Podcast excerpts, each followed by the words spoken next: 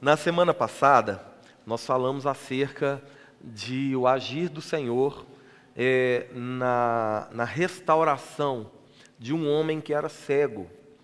A gente entendeu aquele cuidado do Senhor com aquele homem como uma libertação da cegueira espiritual. Nessa noite, nós vamos continuar a falar sobre isso, sobre esse processo de restauração do qual o Senhor Jesus veio cumprir no nosso meio.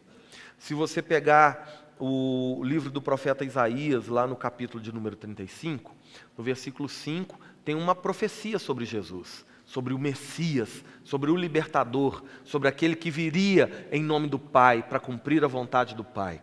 E a profecia diz assim: Então se abrirão os olhos dos cegos e se desimpedirão os ouvidos dos surdos. Essa era uma profecia acerca do libertador, do Messias.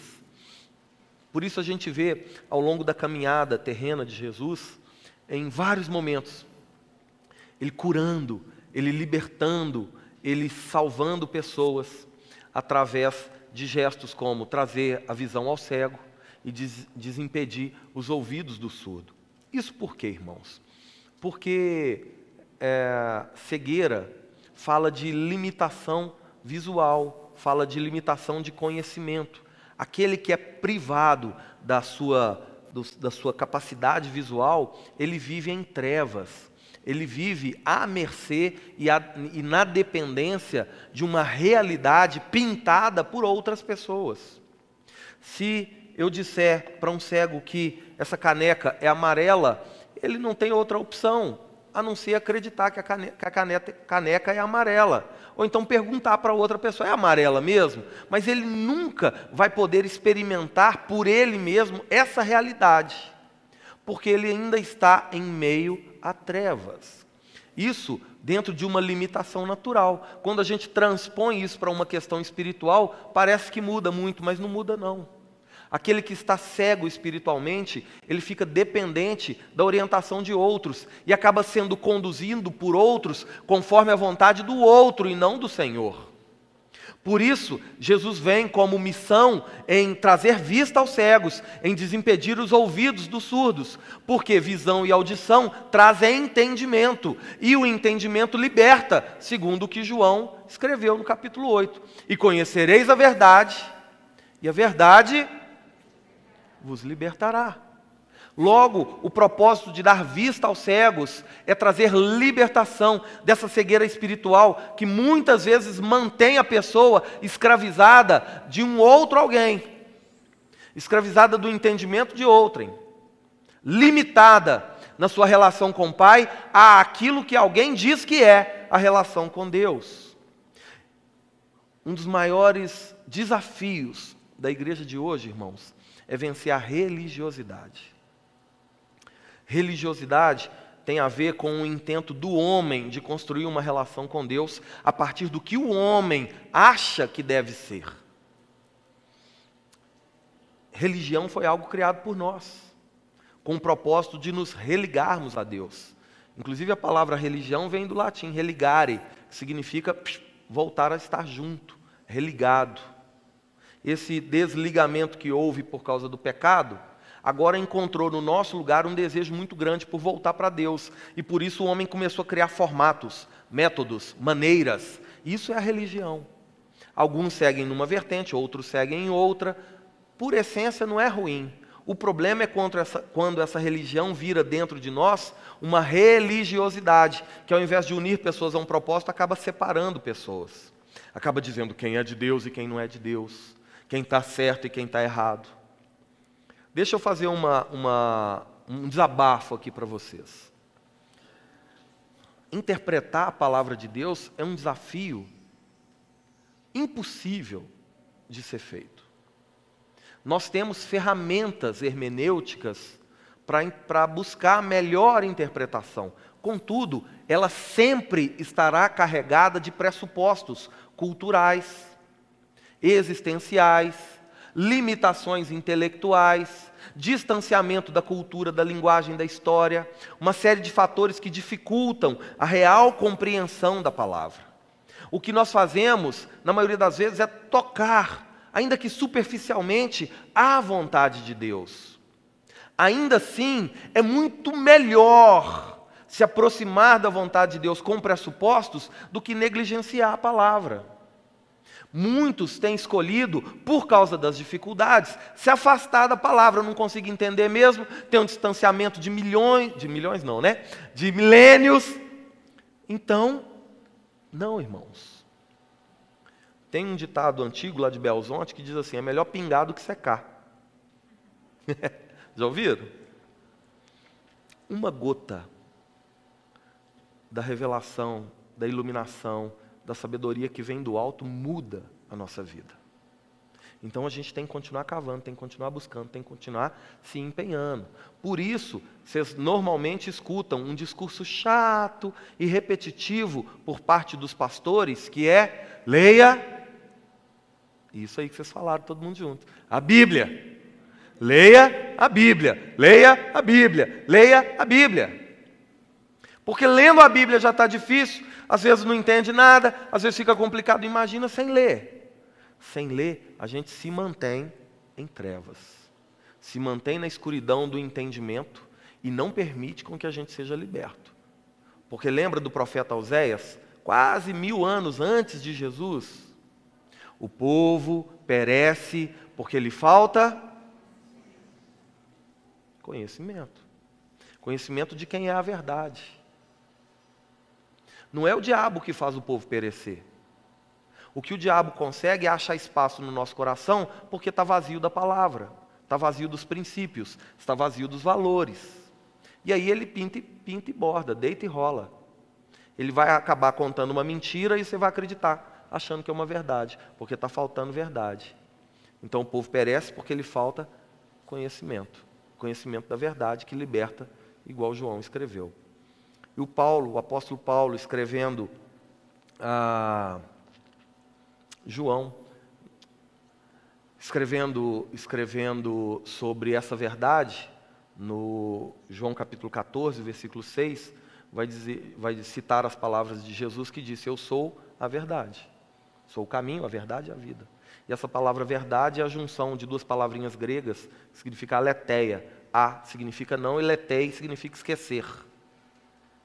Então, para que a gente possa vencer o pecado, vencer esse mundo mal, sair de em meio às trevas, nós não podemos nos esquecer de quem é a verdade: o próprio Senhor Jesus. Ele declarou: Eu sou a verdade. Amém? E é isso que está acontecendo aqui nesse texto que nós vamos ler agora. É um outro encontro de Jesus com um cego. Da forma como nós vimos no domingo passado, gostaria que vocês, nessa noite, abrissem comigo Marcos, capítulo de número 8. Ah, vamos falar de novo para ficar mais bonito? Marcos capítulo 8. Aleluia. Do verso 22 ao verso 26, irmãos. A palavra do Senhor diz assim: Todo mundo achou? Se não achou, dá tempo de fazer matrícula, hein? Marcos capítulo 8, dos versos 22 ao verso 26, a palavra do Senhor diz assim: Então chegaram a Betsaida e lhe trouxeram um cego, rogando-lhe que o tocasse. Jesus, tomando o cego pela mão, levou-o para fora da aldeia e, aplicando-lhe saliva aos olhos e impondo-lhes as mãos, perguntou-lhe: Vês alguma coisa? Este, verso 24: Este, recobrando a vista, respondeu: Vejo homens, porque como árvores árvores os vejo andando. Verso 25. Então, novamente lhe pôs as mãos nos olhos, e ele, passando a ver claramente, ficou reestabelecido, e tudo distinguia de modo perfeito. Verso 26. Então, não, e mandou Jesus embora para casa, recomendando-lhe: não entres na aldeia. Até aqui. Amém? Pai, esta é a tua palavra, nós te agradecemos por ela essa noite. Fale conosco, Senhor, e que tudo seja para a tua glória, em nome de Jesus. Irmãos, essa passagem que lemos fala sobre a, algo maravilhoso, que é a cura de um homem, e especificamente acerca da cura de um homem que era cego. conforme a gente viu um pouquinho também na semana passada, a gente pode atribuir esse modelo de ensino de Jesus acerca da libertação da cegueira espiritual. Mais do que buscar uma cura natural, o anseio do nosso coração deveria estar numa cura espiritual, porque a cura espiritual nos leva, nos leva para uma vida eterna com o Senhor. A cura natural nos leva a ter uns anos a mais, um tempo a mais de vida aqui. O que muitas vezes, dependendo do que vai ser feito com essa vida vivida aqui, ou nos aproxima de Deus, ou nos afasta ainda mais dele. Então, cuidado com o que é o desejo do coração, se é por algo meramente natural, temporário, ou se está ligado a algo que é eterno. Aqui, Jesus está usando o exemplo desse homem, não só para o cumprimento de uma profecia, conforme vimos de Isaías 35, mas também para ensinar aos seus discípulos acerca daquilo que deveria ser replicado por eles, deveria ser ensinado por eles a partir desse modelo. Por quê? Todas as vezes que aprendemos algo com o Senhor, ou que aprendemos algo no Senhor, aquilo não é para que fique somente conosco é para que flua através de nós. Senão, aquela bênção recebida de ter o nosso coração iluminado pela palavra do Senhor, nos torna, ao invés de libertos, ao invés de curados, ao invés de transformados, nos torna também ou apenas egoístas. A iluminação da qual a palavra gera em nós, que nos liberta e que não permite com que sejamos destruídos, conforme, conforme Oséias disse, ela é a luz de Cristo nos retirando das trevas, do engano, da falta de entendimento. Essa luz, irmãos, é aquela luz que a Bíblia está dizendo que a gente não pode colocar debaixo da mesa. Que a gente tem que pegar ela e colocar num lugar alto para que todos que estiverem na casa sejam iluminados. Coloque amor no que eu vou dizer para vocês. Você não pode se dispor a vir à igreja uma, duas, três vezes na semana, receber da palavra do Senhor, ter o seu coração iluminado pela palavra do Senhor e simplesmente guardar isso para você. Não, você precisa sair daqui e deixar essa luz de Cristo brilhar através da sua vida, dentro da sua casa, dentro da escola, dentro da faculdade, no local de trabalho, dentro do ônibus, na UPA ou por onde quer que você for. Para que isso não nos torne egoístas. Tem muito crente contente consigo mesmo. Como Deus é bom comigo, como Deus falou comigo, como Deus se revelou a mim. E aí? E depois disso? A luz apaga? Talvez você saia das trevas, mas as pessoas que estão do nosso lado continuam em trevas e a gente não se importa, significa, na verdade, é que a gente não foi iluminado, é nada. Então é um alerta que nós precisamos ter acerca do que fazemos com aquilo que recebemos do Senhor. Talvez um título para essa mensagem para nós essa noite é exatamente esse: saia das trevas. Saia desse lugar do engano, do equívoco. Saia desse lugar onde não tem direção. E o que eu gostaria de compartilhar com você nessa noite, ainda naquele modelo expositivo que a gente começou na semana passada, são alguns princípios que a gente encontra agora nesse encontro de Jesus com esse outro cego. Nós vimos na semana passada o encontro de Jesus com aquele homem que não tinha identidade, com aquele homem que o que se sabia dele é apenas que ele era cego e mendigo e filho de Timeu, nada mais. E Jesus restaura no coração daquele homem a expectativa por uma vida nova. Aqui Jesus se encontra com esse outro cego e vai cumprir, através de alguns princípios na vida dele, uma mudança de vida, um novo começo, que é o que eu sinceramente oro para que aconteça nas nossas vidas também. É que esse encontro com Jesus nos ilumine de tal forma a fazer de nós nova criatura, verdadeiramente nova criatura, aquele que vive para brilhar a luz de Cristo. Amém? Ah,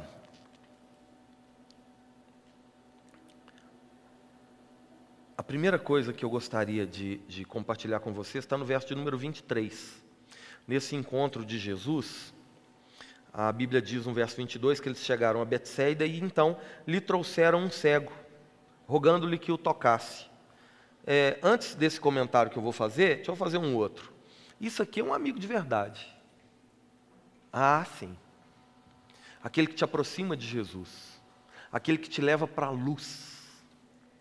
Cuidado com os relacionamentos, com as amizades que te mantêm em trevas. Um cara que é dito amigo, que você não tem liberdade para orar perto dele, ou muito menos para orar por ele, cuidado, cuidado com esse tipo de amizade. Aqui a gente vê um amigo de verdade. O cara estava cego, o cara estava em, em, trevas, e então os caras foram atrás de Jesus e olha, é, tem o nosso amigo aqui, rogando que o tocasse. Faz alguma coisa por ele. Isso é um amigo de verdade. Você pode ser esse amigo.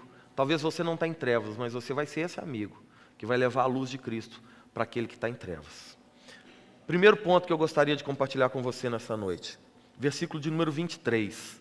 A partir desse momento que eles trouxeram esse homem até Jesus, rogando que Jesus tocasse, olha o que Jesus faz: tomando-o pela mão. Tomando-o pela mão. O que a gente precisa entender nesse momento aqui é que, por nós mesmos, por si só, o homem não é capaz de se salvar. Esse moço, ele estava em trevas. Esse moço estava perdido. Esse moço era cego, não tinha direção, não sabia o que fazer, não sabia para onde ir, estava em meio a um universo de escuridão. Então, ao ter o um encontro com Jesus, Jesus estende a mão. É necessário a ajuda de Cristo para que possamos voltar para a luz. É necessário uma intervenção de Deus em nós para que a gente saia dessa condição de cegueira espiritual. Paulo, escrevendo aos Romanos, no capítulo 3, vai dizer que não há nenhum justo, nenhum justo sequer. Vai dizer que todos pecaram e agora carecem da glória de Deus. É necessário uma intervenção de Deus para nos retirar dessa condição. Com isso, eu e você precisamos entender o seguinte: para de achar que você é capaz de vencer essa batalha sozinho, para de achar que você é capaz de resistir a essa sedução, a essa tentação sozinho, para de achar que você dá conta e que você para e que você se afasta dessa situação ruim quando você quiser. É por isso que ainda continua em trevas, é por isso que passa anos, que passam meses, que passam dias, que passa uma história e a gente continua nos mesmos erros. Porque você ainda não se dispôs à mão de Cristo que está estendida para você, com o propósito de te tirar desse lugar de trevas. Sozinho não dá. Quem está morto espiritualmente, por si só, não consegue tornar a vida. É necessário que haja intervenção do Senhor. Aqui a gente vê a ação de amigos. Essa conduziu Jesus a ele, pode ser traduzido como pregou a palavra para ele. Pode ser traduzido como evangelizou. Pode ser traduzido como convidou para estar num GC, convidou para vir à igreja, convidou para uma oração. Pode ser traduzido.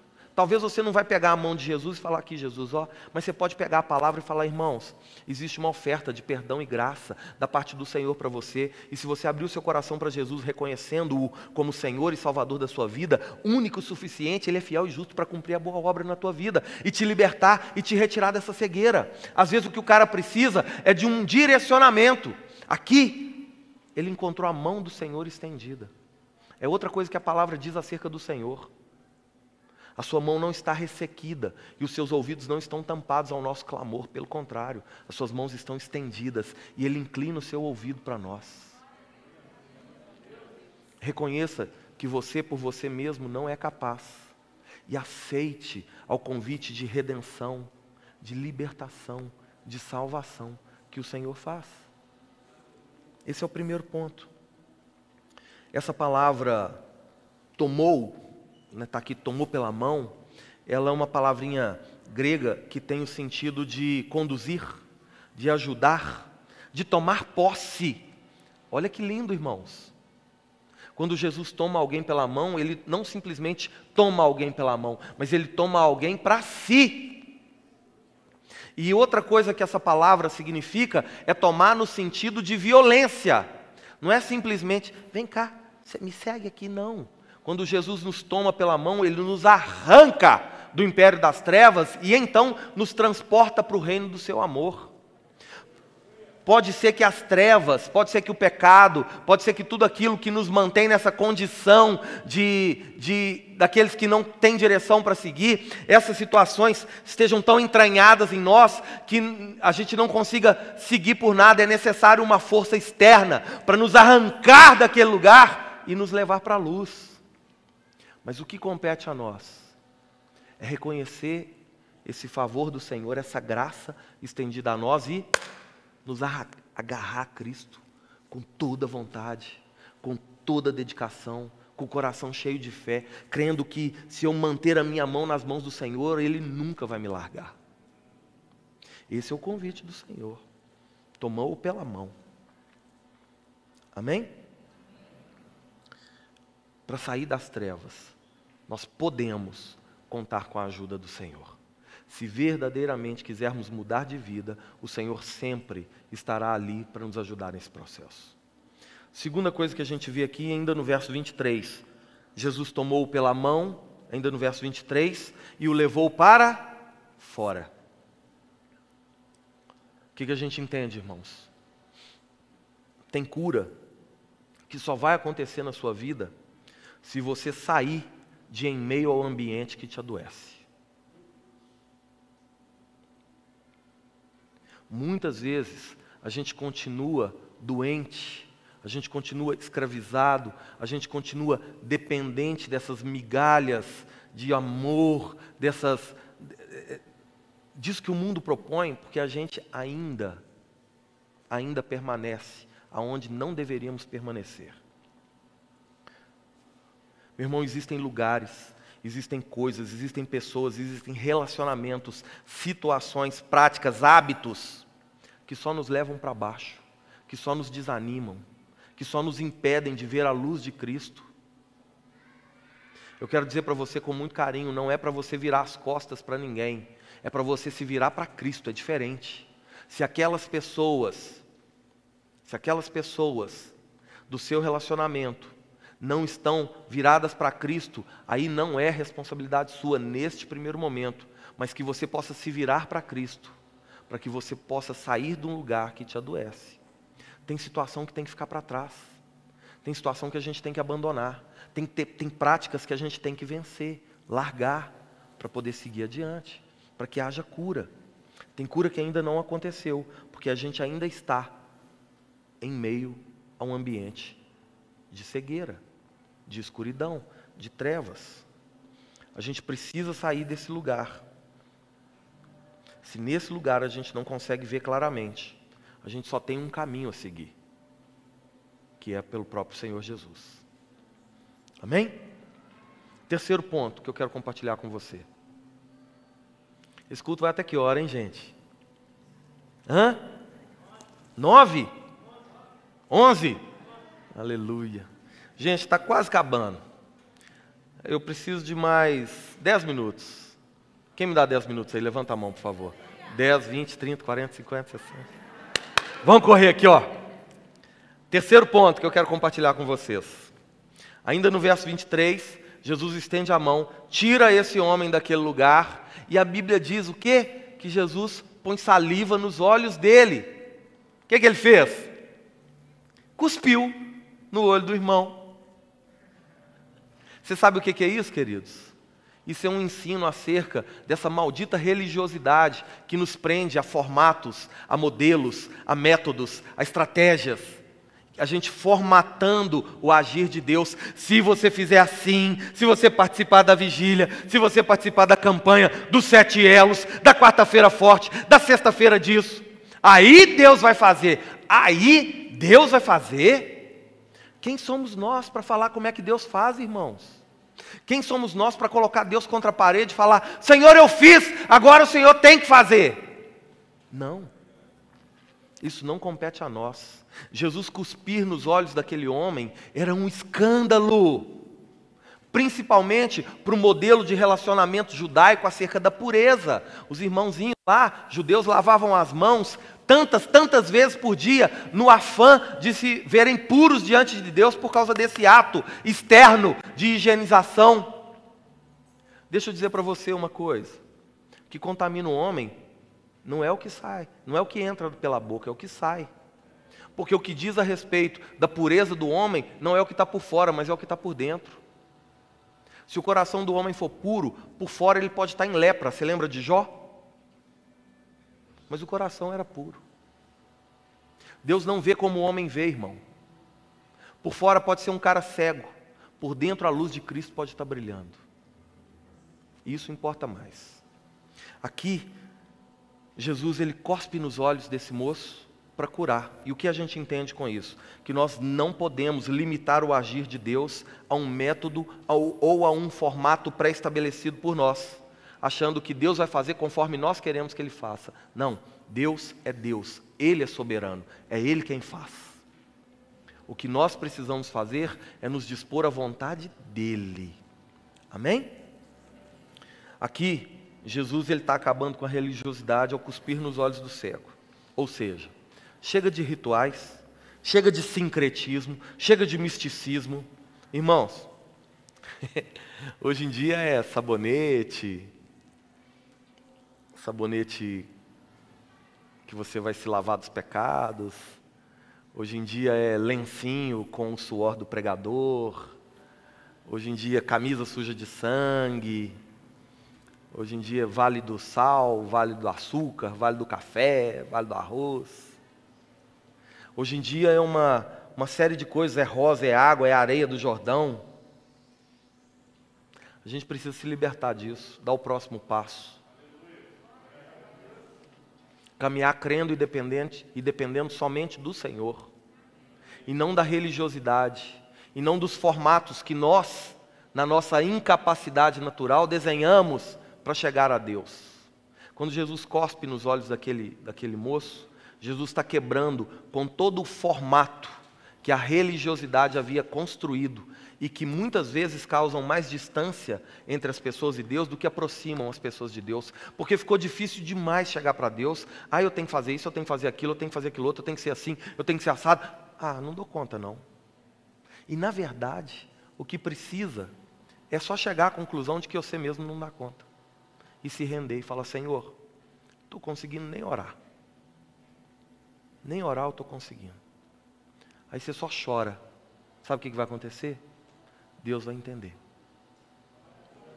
Amém, irmãos? Quarto ponto. Jesus então chama esse homem, tira ele daquele lugar onde todo mundo reconhecia ele como cego, onde todo mundo já tinha definido ele, já tinha definido a existência dele. Esse cara é cego, nasceu assim, cresceu assim, vai ser sempre assim. Gabriela. Jesus tira esse homem daquele lugar, aplica saliva nos olhos dele, quebrando com a religiosidade também, e agora Jesus impõe as mãos e faz uma pergunta para ele: e aí, tudo certo? Pronto? Beleza? Vamos embora?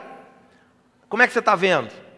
Aí ele vira para Jesus e fala assim: Vejo homens como árvores. Como árvores os vejo andando. A Bíblia não conta isso, mas eu imagino que naquele momento Jesus deve ter dado um pulo para trás assim, falado: o quê? Não, está errado.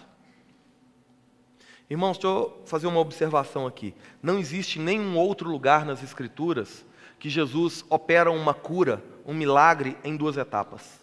Só esse caso. Sempre que Jesus está liberto, está curado, vai, a sua fé te salvou, a sua fé te curou, vai, não peques mais, segue adiante, está salvo, pronto, está curado, acabou. Aqui não. E eu creio que, como o propósito do Senhor era ensinar acerca da, da cegueira espiritual e de como sair das trevas, essa lição número 4, e eu gostaria de chamar a atenção sobre isso, ela nos traz uma das mais importantes lições dessa perícope. E eu gostaria que você se atentasse a isso. Uma visão alinhada a este mundo, ou a religiosidade proposta por esse mundo, ou ao modelo relacional proposto para esse mundo, faz com que a gente veja pessoas não como pessoas, mas como objetos. Vejo homens como árvores, ou seja, ele vai, o que, que esse homem vai dar para mim? Qual o fruto que ele vai gerar para a minha vida? É madeira, é sombra, é fruta. Não é ele quem tem valor, é o que ele faz. Isso é uma visão distorcida e por isso Jesus faz questão de demonstrar isso para nós através da palavra. Não é esta a forma de olharmos para as pessoas. Ou você acha que Jesus não tinha poder para curar esse homem de imediato? Claro que tinha. Mas aqui ele nos traz esse ensino. Nós precisamos valorizar as pessoas por quem as pessoas são, não por aquilo que as pessoas têm. Olhar para as pessoas por aquilo que elas têm ou por aquilo que elas podem fazer por nós é uma visão que não pertence aos céus, é uma visão desse mundo caído. Esse tipo de visão desse mundo caído separa pessoas por valor de oferta, separa pessoas por quanto elas são é, é, participantes, separa pessoas por tantas outras coisas, que não pelo amor de Deus. E, na verdade, Deus amou o mundo de tal maneira que deu seu Filho unigênito para todo aquele que nele crê, não perecesse, mas que tivesse vida eterna. Então, o nosso valor está não naquilo que nós fazemos, mas naquilo que o Senhor fez. Por isso, olhar para as pessoas como objetos é um erro absurdo e nos mantém dentro da cegueira que esse mundo propõe. Não conhecer a vontade do Senhor, irmãos, nos faz achar que isso é o certo. Porque, infelizmente, o que a gente tem visto é isso: uma categorização de pessoas por, por aquilo que elas fazem e não por quem elas são em Cristo. Não é assim que nós devemos fazer. Ah, o que tem de ter valor são as pessoas, e não o que as pessoas têm, sim quem elas são. Amém? Amém? Pessoas são mais importantes do que coisas. Esse é o jeito certo de enxergar. Amém? Quinto e último ponto para nós essa noite. Verso de número 26. A palavra do Senhor diz assim: